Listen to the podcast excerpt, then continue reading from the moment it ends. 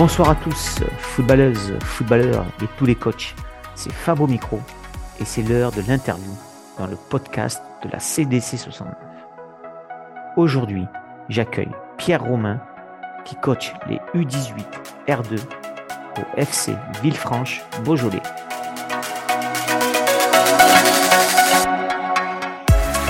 Bonsoir Pierre, très heureux de t'accueillir dans le podcast de la CDC 69 pour euh, une nouvelle interview. Alors ce soir, euh, je t'accueille avec plaisir parce que déjà, c'est bien d'avoir des jeunes coachs et je suis très content euh, d'accueillir le FC Villefranche Beaujolais. Alors je rappelle aux auditeurs un petit peu comment ça va se passer. Pierre va se présenter. Après, on va parler de son passé de, de, de footeux ou son actuel, peut-être qui joue encore. Euh, son présent de coach, euh, son avenir de coach s'il en a, ses objectifs. On va parler un petit peu de son championnat U18 parce qu'il entraîne les, il coach les U18 R2. Et euh, on va, après, on rentrera dans le vif du sujet avec la causerie et puis on finira par les questions obligatoires. Alors, je rejoins Pierre immédiatement. Salut Pierre, bienvenue dans le podcast de la CDC et si tu peux te présenter. Bonsoir, bonsoir à tous. Euh, eh bien moi c'est Pierre, Pierre Romain. Je suis éducateur au FC Villefranche-Beaujolais. Je suis aussi référent scolaire, donc je m'occupe du suivi, euh, du suivi des élèves dans leur scolarité euh, au sein des sections sportives. À côté de ça, j'ai 25 ans. J'habite à Lyon avec avec ma copine. et puis, puis c'est déjà pas mal. Ouais, c'est déjà pas mal. Alors, 25 ans, ouais, c'est hyper jeune comme coach. En général, on est joueur. Euh, donc, est-ce que tu as un petit passé? Alors, est-ce que tu joues encore? Ma première question. Et puis, est-ce que si tu as arrêté, euh, voilà, quelles sont les raisons? Pourquoi tu as basculé? Et où tu as joué avant? Bien non, déjà je pour commencer, je suis plus joueur du tout. Ça fait euh, ça fait quoi? Ça doit faire 4 ou 5 ans que j'ai arrêté de jouer. J'ai arrêté ouais, je devais avoir 20 ans. Bah, petit peu, euh, un petit peu, je pense comme euh, pas mal de personnes. Moi, c'est pas les ligaments croisés, mais c'est des problèmes de dos surtout qui m'ont fait arrêter, euh, arrêter le foot. J'étais joueur à l'AS Craponne à l'époque, donc c'était niveau départemental 1. J'ai fait pratiquement toutes mes gammes là-bas. J'ai fait un petit passage à Domtac aussi dans l'Ouest lyonnais, mais mais voilà. Sinon, la, la plupart de mon parcours court joueur, c'était euh, c'était sur la Scrapon et euh, j'ai arrêté euh, à cause de problèmes de dos et aussi parce que bah, le, le, coaching prenait de plus en plus de place avec les études dans ma vie et j'avais de moins en moins de temps. Tout se, se liait en fait pour que j'arrête et, et, que je me lance, on va dire, un peu plus dans, dans ma vie professionnelle. Ok, donc tu as joué jusqu'à 20 ans en gros, si je résume bien, donc tu as joué jusqu'en U20 C'est ça. C'est ça. j'ai fait une une année, euh, bah, j'ai fait mes années U20 à Craponne, pendant lesquelles je jouais avec euh, l'équipe senior euh, de Craponne. J'ai dû faire une année après en tant que senior, mais c'était déjà des années où en fait je pouvais jouer. on va dire que je jouais en alternance. J'arrivais à jouer deux mois, puis ensuite deux mois je pouvais plus jouer à cause de mon dos, puis je pouvais jouer six mois et inversement. Et c'était assez compliqué en fait. J'arrivais pas à, avoir un rythme sur la durée étant donné que c'était des problèmes récurrents que j'arrivais pas à traiter tout simplement. Ok, et alors euh, tu as basculé dans le monde du coaching euh, à 20 ans, jeune. Alors est-ce que tu peux nous expliquer un petit peu ton parcours des 5 années de coaching, là, ou peut-être tu as commencé avant, à 18 ans? Si tu peux nous expliquer un petit peu ton parcours, et puis après on rentrera euh, plus dans les détails pour cette année. Hein. Alors j'ai commencé avant 20 ans. J'ai commencé, j'avais 17 ans. J'étais en première année à la fac.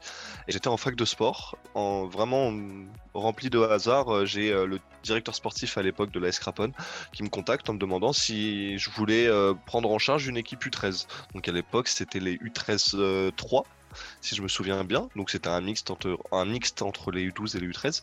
Donc j'avais accepté parce que c'était euh, pour moi une opportunité de rentrer dans le coaching. Je savais aussi que euh, dans la suite de mes études, j'allais devoir trouver des stages euh, de situation de coach. Donc euh, c'était quand même euh, une bonne opportunité pour moi de, mettre un pied là-dedans. Et après, bah voilà, on a fait ces gammes de U13-3 ensuite au U12 label, ensuite des U12 label au U13 label. Après ces U13 label, j'ai pris les, j'étais adjoint aussi avec les U20, sur laquelle d'ailleurs on avait fait une belle montée avec le coach et on était quand même pas peu fier de, ce qu'on avait fait. Par la suite, euh, j'ai été contacté par, euh, Villefranche pour euh, m'occuper des U13 labels. Donc ça, c'était il y a trois ans de ça. Donc je m'occupais des U13 labels et en même temps j'étais coach sur les seniors 2 à la Escrapone. Et en cours d'année donc qui était l'année Covid, j'ai décidé d'arrêter les, seniors pour me consacrer uniquement au, U13 à, Villefranche. Et puis voilà, petit à petit, euh, petit à petit, on essaie d'évoluer. Et là, je me retrouve euh, depuis, je commence ma deuxième année maintenant sur les U18 R2, donc une grosse partie de joueurs U17 au FC Villefranche-Beaujolais. Ok, alors avant de rentrer justement dans ces U18 R2 et qu'on parle un peu plus du championnat, quelles sont, toi, les valeurs que tu as essayé de mettre euh, dès le plus jeune âge euh, dans tes équipes, les U13 que tu as eues, euh, etc., tous ces jeunes? Quelles, valeurs tu, souhaites apporter au, groupe et au football en tant qu'éducateur? Au-delà de d'apporter euh, toutes les notions de foot euh, qu'on va connaître, qu'elles soient tactiques, techniques, physiques, mentales, peu importe. Moi, les valeurs que je voulais transmettre, c'était surtout euh, des valeurs en corrélation avec les clubs dans lesquels je suis passé.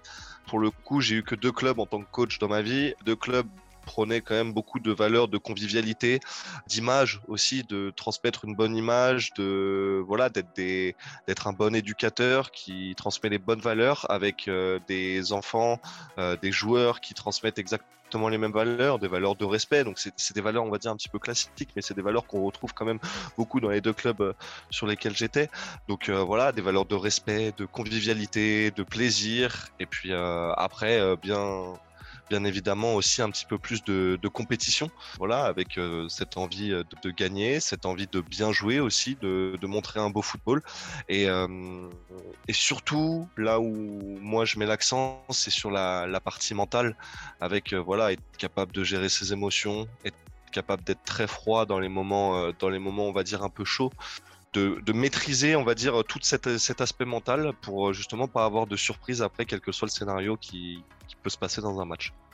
Ok, ben, plein de belles valeurs, as, hein. pour un coach de 25 ans. Euh, on sent la, maturité déjà euh, du coach. Euh, et tant mieux, tant mieux, tant mieux pour le foot, tant mieux pour ton groupe et pour les joueurs que tu as croisés. Alors, on va rentrer dans le vif du sujet de tes U18, U18R2. Tu as 25 ans, coacher des 18, ça peut être tendu hein, par le fait de l'âge proche. Raconte-nous un peu le début de ta saison, là, comment ça se passe? Ben écoute, un début de saison euh, plutôt bon d'un point de vue résultat. On va attaquer la neuvième journée de championnat ce week-end. Donc on a fait déjà 8 matchs. Euh, sur ces 8 matchs, on est à 8 victoires et un match nul. On est premier égalité avec 4 équipes. On est, trois, on est 4 équipes sur la, première marche du podium, en fait, pour l'instant. Euh, un début de saison totalement différent de l'année dernière. Pas d'un point de vue résultat, mais d'un point de vue gestion de groupe. J'ai un groupe qui est vraiment différent pas forcément euh, facile à gérer euh, d'un point de vue humain, mais mine de rien, beaucoup de qualité, beaucoup de, belles choses qui sont montrées sur un terrain, euh, sur, sur tout, tous les pôles, on va dire. Après, le, problème, voilà, ça va être la gestion un petit peu humaine sur l'investissement, sur euh, le cadre qu'il faut respecter. Ça va être ça euh, le, gros challenge avec, euh, avec cette génération 2006 que j'ai cette année. Et puis aussi, mine de rien, un petit peu de 2005 qui redescendent de temps en temps avec moi, mais que j'avais déjà eu l'année dernière. Mais voilà, sinon, un début de saison très bon d'un point vue résultat, à savoir que on est mine de rien dans une poule Auvergne qui malheureusement ne nous prépare pas forcément très bien au niveau 18 terrain qui attendent les joueurs l'année prochaine. Parce que bah voilà, des équipes d'Auvergne en R2, sans leur manquer de respect, c'est quand même un niveau moindre que les, que les équipes R2 du Rhône. Mais bon, on essaie de s'adapter. Il va falloir répondre présent dans, dans les matchs justement qui vont nous apporter une opposition, on va dire, un peu plus forte. Comme ça a été le cas par exemple le week-end dernier et comme ça va être le cas sur les deux prochains week-ends. Et, euh, voilà, s'adapter euh, s'adapter aux, oppositions pour, pour préparer au mieux cette, cette génération à l'année prochaine. Même si c'est clair pour les auditeurs, est-ce que tu peux nous rappeler ton, objectif? Mais j'ai bien senti que c'est la montée, puisque tu parles déjà de R1, même si c'est un peu tôt. Mais je pense que ton objectif et celui du club, c'est de monter tes, U18. Alors non, pas vraiment. Euh, j'explique pourquoi. Pour la simple et bonne raison qu'on est une équipe 2. Nous, notre, les U18 R2, on fait jouer pour la plupart des U17, même si certains U18 viennent, parce que les U18, eux, donc la génération 2005, évoluent en U18 R1. Donc euh, nous, en tant que U18R2, on ne peut pas monter, étant donné ah, que euh, la, catégorie du dessus, c'est notre équipe 1 qui, évolue. Donc il euh, n'y a pas d'objectif de montée, il y a surtout un objectif de maintien, mais qui normalement est, relativement facile à atteindre au vu des qualités qu'on a au sein du club.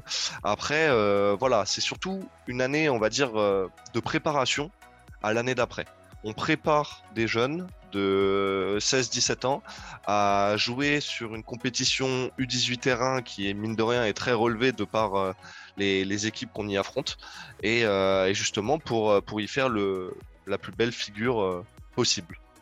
Ok, et ces 18 terrains là, euh, ça tourne parce que ça fait un joli groupe, ça, hein, euh, quand même, sacré groupe de qualité hein, pour avoir une équipe en U18 R1, une équipe en 18 R2, ça fait un sacré groupe. Il tourne bien ces R1 Bah écoute, pour l'instant, euh, on peut dire que oui. Ils, sont, euh, ils ont un bilan presque semblable euh, au nôtre parce qu'ils sont, si je dis pas de bêtises, premiers du championnat à l'heure actuelle. Ou non, ils sont deuxièmes mais avec un match en retard. ils se sont qualifiés ce week-end en Gambardella pour le premier tour fédéral. Donc, donc oui, pour l'instant, ça tourne très bien. À savoir que eux aussi, tout comme nous, les deux trois prochaines semaines vont être primordiales parce qu'ils y affrontent des, adversaires directs. Je pense notamment à Saint-Priest, à la Duchère, à Valence. Mais, euh, mais voilà, on, on essaye d'y faire bonne figure. L'année dernière, on est arrivé euh, deuxième de championnat. Cette année, si on peut jouer les premières places et pourquoi pas aller accrocher une, montée en U19 euh, nationaux, ça serait top. Après, il faut pas mettre la charrue avant les bœufs. Une saison, c'est long. Être premier en début de saison, c'est bien, mais ce qui compte à la fin, c'est vraiment d'y être, d'y être en juin. Quoi. Ok. En tout cas, au niveau R2, les premiers, les deuxièmes ou les troisièmes seront contents que, que tu, peux, tu puisses pas monter. quoi. Ça fait une place en plus. Ah bah totalement, c'est ce qui s'est passé l'année dernière avec, euh, avec euh, notamment Saint-Denis-Laval, qui était euh, d'ailleurs le plus bel adversaire qu'on ait rencontré, qui eux ont bénéficié de ça. Ils sont arrivés devant nous au classement, mais ils ont quand même bénéficié justement de, cette, de tout ça pour pouvoir monter en U18 terrain et encore bravo à eux. D'ailleurs cette année ils sont aussi dans la poule U18 terrain face, face à Villefranche, donc face à exactement la même génération. Donc c'est vrai que c'est sympa. Et dans ta poule, est-ce que tu as en tête les quatre premiers là, avec qui tu fais un peu le combat devant? Totalement. Alors j'ai déjà joué Vauche, euh, contre lesquels j'ai fait 3-3, donc euh, la seule, on va dire, non-victoire de l'année. D'ailleurs, euh, très décevante car on gagnait 3-1, on gagnait 3-1 et on s'est fait rattraper. et derrière, les, deux grosses équipes avec nous, ce seront Domtac et Riom, une équipe qui est dans le sud de Clermont. D'ailleurs, on joue Domtac ce week-end et on joue Riom dans deux semaines. Ok, bah tu peux l'annoncer. Tu joues à Domtac ou tu joues à la maison? À quelle heure? Alors, Je joue à domicile, dimanche 13h à domicile, euh, donc sur le stade Saint-Exupéry euh, contre Domtac. Et je joue euh, vers Clermont, à Riom, pour le samedi, le samedi d'après, à 15h. Et ben voilà, c'est annoncé. Si les gens veulent te suivre, c'est s'ils veulent te supporter, c'est là. Donc on va rentrer dans la causerie du coach maintenant un petit peu. Alors euh, comment tu prépares toi ces causeries euh, envers tes jeunes là, les causeries de cette année euh, Est-ce que tu les prépares bien avant? Est-ce que tu est-ce attends d'arriver au stade, de, sentir un peu les jeunes, là, voir s'ils sont déjà dans le match avant Comment tu comment tu prépares cette causerie d'avant match alors souvent, déjà c'est facilité par le fait que cette année euh, je sois salarié au club de Villefranche, enfin en apprentissage au club de Villefranche, parce que ça me permet d'avoir plus de temps. Et plus, qui dit plus de temps dit euh, peut-être euh, plus de moyens, plus d'idées, plus de choses à mettre en place pour ces causeries. Donc cette année, typiquement, j'en ai expérimenté deux. Donc une causerie, on va dire très simple, sur paperboard que je préparais soit la veille, soit l'avant-veille, soit le matin même euh, du match. Euh, et euh, là, depuis, depuis deux semaines, je, m'amuse un petit peu à, faire ça sur PowerPoint à faire des causeries un petit peu complètes où voilà je, je peux être peut-être un peu plus précis sur sur des sur des schémas sur ce qu'on demande défensivement offensivement donc voilà mais je sais que j'ai encore plein d'autres idées en tête sur des, sur des causeries, euh, sur des causeries à mettre en place. Notamment, je pensais à la causerie dans le noir, la causerie à faire compléter par les joueurs, euh, la causerie à faire faire totalement par les joueurs. J'ai beaucoup d'idées que je vais mettre en place au fur et à mesure de l'année, justement pour apporter un petit peu de variété euh, à ce qu'on, à ce qu'on demande à nos joueurs. Ok, alors je suis intrigué par, euh, par quelques causeries là, c'est intéressant ce que tu dis, euh, enrichissant. Euh, donc en fait, toi tu prépares sur Powerboard, enfin sur PC, sur PowerPoint. Donc tu amènes le PC dans les vestiaires ou tu as un rétro? Alors, pour l'instant, j'imprime mes diapositives. Ok. Donc je les imprime et puis je les scotch. Mais à terme, j'aimerais beaucoup justement lier ma causerie PowerPoint avec euh, justement un, un rétroprojecteur par exemple, et ce qui me permettrait aussi de mêler ça avec de la vidéo. Donc peut-être faire une causerie un peu plus longue, au lieu, euh, voilà, j'ai une durée à peu près de causerie entre 10 et 15 minutes maximum. peut-être qu'elle pourrait durer 20, 20 minutes. Voilà, euh, en raccourcissant un petit peu mon temps de parole et en augmentant, on va dire, le, le temps effectif par de la vidéo. Mhm. Mais sinon, euh, sinon voilà, euh, c'est surtout ça ouais, que j'aimerais bien euh, avec, euh, avec un rétro. Ouais. Et est-ce que tu penses, euh, est-ce que tu penses que c'est le moment? Enfin, c'est une question. Hein, j'ai pas de, j'ai pas d'avis moi hein, tranché. Euh, est-ce que tu penses pas que 20 minutes c'est un peu long? Et est-ce que c'est le moment de passer des vidéos euh, pendant une causerie? Je pense que 20 minutes, on est sur le temps euh, max. C'est-à-dire qu'il y a, il y a des chances que j'en perde certains avant. C'est possible, je... c'est possible. Après, c'est quand même beaucoup plus facile de faire durer quelque chose en l'associant à des images. C'est-à-dire que, euh, voilà, si je te dis, euh, bah, il faut aujourd'hui, euh, voilà, qu'on règle ce problème défensif de cadrage de porteur, de cadrage couverture, etc. Boum, j'envoie une vidéo. Je pense que c'est beaucoup plus parlant et c'est beaucoup plus, on va dire, euh, motivant et les joueurs seront peut-être plus investis à regarder et à comprendre que mes paroles sont liées aux images. Et je pense que ça peut les tenir. Après, voilà, je me trompe peut-être, mais dans tous les cas, ça sera, ça sera à essayer euh, cette année. Non, je crois que tu te trompes pas. Moi, je, je, je alors je sais pas si elle est bien placée. Ça, c'est juste un avis personnel. Je, voilà, moi, c'est on échange. Mais par contre, là où tu te trompes pas, c'est d'intégrer la vidéo dans le milieu amateur.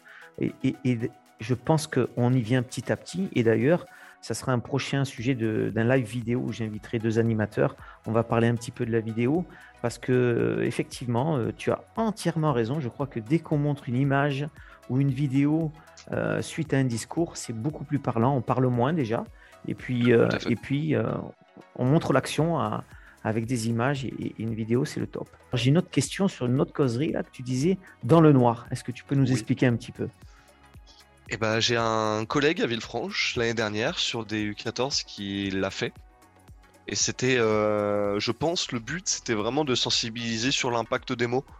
Voilà, pas de, pas de visibilité, pas de, pas moyen de regarder son coéquipier, pas de moyen de, voilà, d'avoir la tête en l'air, d'être diverti peut-être par autre chose. La seule chose et le seul euh, sens qu'on mobilise, ça va être Louis. Et euh, c'est vrai que c'est quelque chose, pourquoi pas, à faire. Euh, je pense plutôt dans une période où on est en facilité peut-être, où on enchaîne des bons résultats, pour apporter un peu de variété. Mais, euh, mais ouais, je pense que c'est quelque chose qui peut être intéressant pour voilà, solliciter plus euh, le sens de l'ouïe, l'écoute, se motiver soi-même juste en écoutant, en s'imprégnant un petit peu des mots du coach, ça peut être quelque chose d'intéressant. Bon, Pierre, il te manque plus qu'à rajouter euh, dans ta causerie un, un petit son, une petite musique, non?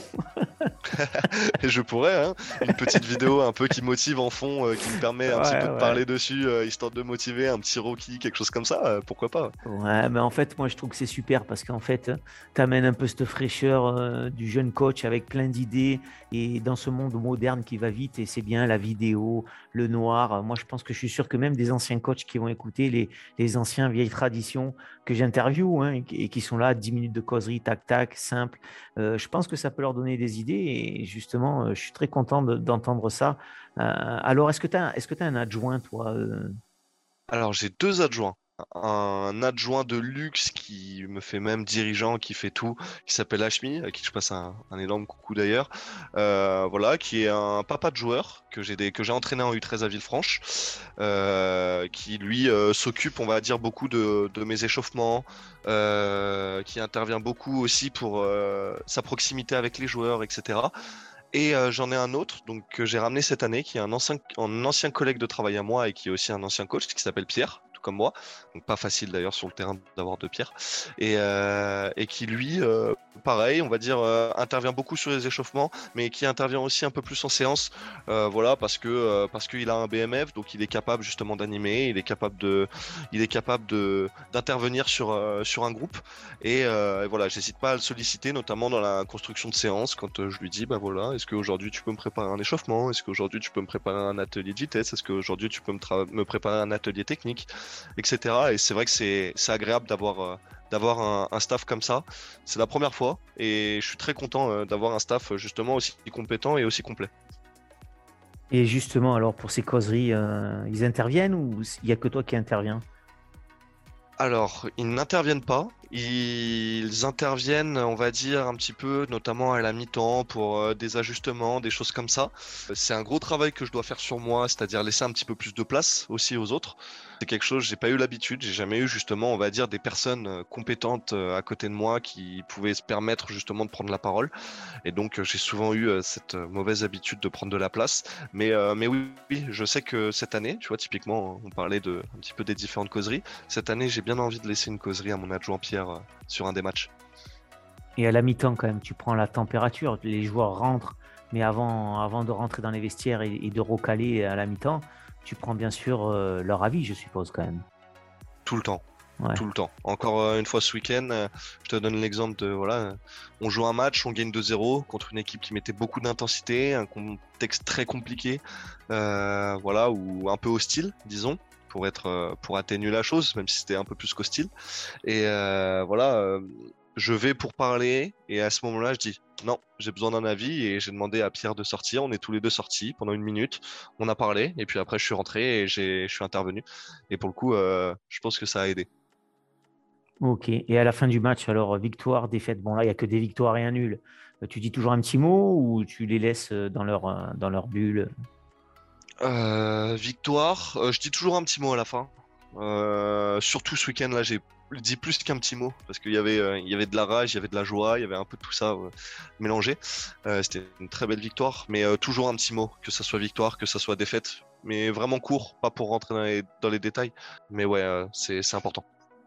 Alors, comment tu te définirais, toi, en tant que coach? Nerveux, calme, sanguin Comment tu te définis? Un coach froid, proche de ses joueurs, et euh, qui interviendra, qui aura plus d'impact sur euh, leur mental que sur leur euh, jeu.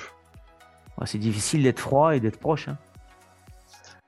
froid dans mon coaching, c'est-à-dire que rien ne va m'atteindre, l'arbitre ne va pas m'atteindre, le coach adverse ne va pas m'atteindre, enfin rarement, je vais pas dire jamais, hein, parce que ça mm. m'est déjà arrivé de, m'énerver et, et, voilà, mais, mais froid dans mon, dans mon attitude, mais proche de mes joueurs dans ma manière de leur parler. J'essaie d'avoir une proximité avec eux, euh, pas copain-copain, parce que c'est pas le but, mais euh, justement qu'ils se disent qu'ils sont en confiance, qu'ils peuvent me dire les choses. Quand il y a quelque chose qui va pas, quand ils ont une question, qu'ils peuvent venir me voir, qu'il n'ait pas euh, forcément cette peur-là, pour que justement derrière on arrive à construire un petit peu une relation de confiance. Alors on arrive aux questions obligatoires, Pierre, que je pose à tous les coachs. Hein.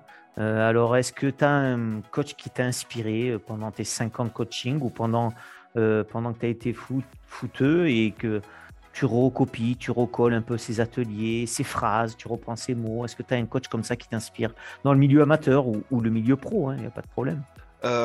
J'ai pas beaucoup d'inspiration, je vais pas te le cacher. J'ai très peu d'inspiration, que ce soit niveau amateur ou niveau pro. Je suis simplement admiratif du travail de, de certains coachs. Euh, bien évidemment, au-delà de dire euh, Guardiola et qui fait très, très magnifiquement bien jouer ses équipes, je suis surtout fan, par exemple, euh, dans l'aspect de coachs comme Klopp ou Ancelotti, qui, je pense, ont un impact plus dans, le, dans leur management et dans leur capacité à, à obtenir ce qu'il y a de mieux chez un joueur. plutôt que dans, leur, dans leur façon de, de, de, jouer au football. Je suis vraiment admiratif justement de ce côté managérial qui pour moi est peut-être bien plus important à haut niveau. C'est même sûr, j'en suis persuadé, que, euh, que, ce côté, euh, que ce côté foot et tactique. Ouais, c'est clair, c'est eux, ils font du management de, de, super joueurs. Donc ils ont juste à, c'est le diapason, quoi. Ils ont juste à régler euh, les petits problèmes de vestiaire, enfin les petits problèmes, les problèmes de vestiaire, les problèmes d'entraînement. Après, la tactique, la maîtrise du ballon, ils l'ont tous, hein, ils ont un sacré niveau. Euh, c'est ça. Et au-delà de ça, au-delà de ça, si je peux me permettre de rebondir, il n'y a pas que, euh, il a pas que cet aspect, euh, voilà, cet aspect maîtrise du ballon ou, autre, et cet aspect problème de vestiaire. Il y a surtout, voilà, le fait d'arriver à investir un joueur à 100%. qu'il soit sur le banc, qu'il soit titulaire, qu'il soit en rotation, et lui dire que il est dans un bateau et que ce bateau il avancera avec toutes les pièces et que toutes ces pièces-là, si justement elles tirent dans le même sens, et ben, le bateau il avancera plus vite. Et je trouve que c'est vraiment cet aspect-là qui est, hyper intéressant.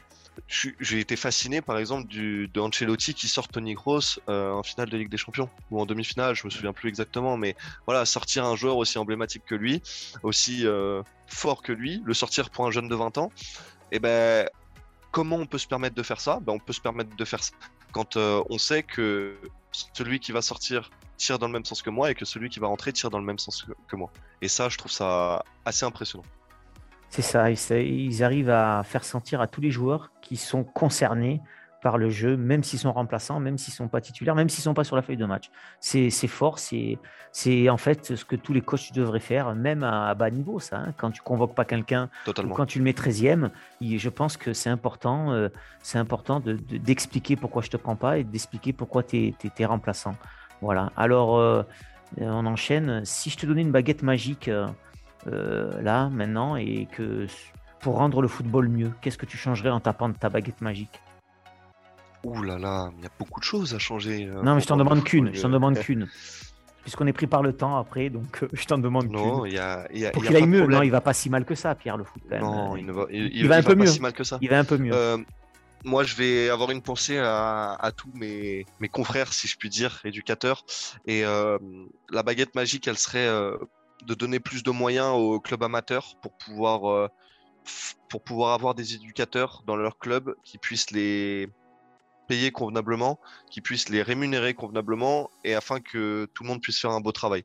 C'est-à-dire que euh, je prends l'exemple du FC Villefranche-Beaujolais qui met quand même un bel accent là-dessus sur, euh, sur, voilà, sur le fait de, de vouloir former les joueurs par le fait de, mettre dans de bonnes conditions leur coach. Et ben, je pense que c'est un modèle et euh, c'est quelque chose qu'il faut, qui, sur lequel il faut insister. Il y a un moment, c'est pas en recrutant les meilleurs joueurs qu'on va avoir les meilleurs clubs. C'est peut-être en ayant et les meilleurs joueurs et les meilleurs coachs qu'on aura qu'on aura les meilleurs clubs. Euh, et, pour ça, il faut que tout le monde soit dans de bonnes conditions pour travailler. Et voilà, je, changerai ça. Eh ben c'est bien, j'espère que tu seras entendu parce que je te rejoins euh, automatiquement. Les joueurs ressemblent au coach. Hein. donc, euh, effectivement, ça doit passer par le coach. C'est pour ça que d'ailleurs, le podcast est concentré sur le coach et, et, les clubs parce que je pense que c'est primordial avant, avant les joueurs. Prochaine question et dernière, puisqu'on arrive à la fin du podcast. Hein, on a, ça, c'est encore vite euh, passé ce podcast. Est-ce que tu serais partant, toi, pour participer à un live vidéo un lundi soir sur un thème donné avec un autre coach? Avec euh, grand plaisir. Surtout les lundis soirs, j'ai du temps, donc euh, avec grand plaisir. On les a calés esprit à la CDC 69 le lundi soir. Euh, on sait qu'en général, le coach, le lundi soir, est de repos. Donc, euh, venir dans le podcast faire un live, c'est un plaisir, c'est pas, pas du travail. Tu as vu juste. Euh, alors maintenant, dernière petite question avant que je te laisse le mot de la fin, Pierre. Peux-tu me désigner un coach qui serait OK pour participer à un prochain podcast dans la CDC 69 eh ben écoute, euh, ouais, je vais te désigner un, ami à moi, aussi un ancien collègue à moi, euh, qui évolue dans mon ancien club à la Scrapon, qui s'appelle Anthony Vorburger, qui est coach à l'heure actuelle des U17 à la Scrapon, et euh, qui est un mec top, qui a une vision du foot différente, mais pas forcément moins bonne ni mieux. Je, je te laisserai découvrir ça. Mais il jouera le jeu, tu vas le brancher. Mais bien sûr qu'il jouera le jeu. Ok, bon, c'est cool. Alors, je te, tu me donneras les coordonnées en off tout à l'heure. Pas de problème. Ok. Eh bien, Pierre, voilà, avant de te laisser le mot de la fin, je te remercie euh, pour cette interview bien fraîche d'un jeune coach de 25 ans. Ça fait plaisir avec des nouvelles idées dans la causerie que j'avais pas encore entendues. Euh, même moi, tu vois, j'ai 50 ans. Bon, moi, je coach que depuis 10 ans, mais, mais en fait, euh, j'ai entendu encore des, des, surprises. voilà, venant de la jeunesse, je suis pas surpris. Et tant mieux, j'espère que tous les coachs prendront de tes dires et, s'en serviront un petit peu. voilà, donc un grand merci d'avoir joué le jeu de la désignation un grand merci euh, pour cette interview. Le mot de la fin, il est pour toi. Tu dis ce que tu veux sur ton club, euh, tes amis, ta famille. C'est à toi et c'est maintenant. Eh ben, au-delà de, passer un bonjour à tous ceux que je connais et qui peut-être écouteront ce podcast, je vais, je vais faire simple. Merci à mon club de pouvoir me mettre dans de bonnes conditions pour, euh, pour justement euh, coacher et euh, me faire vivre de ma passion, euh, en espérant que tout ça puisse durer. Et voilà, je, vais rester très simple et très sobre, comme à mon habitude.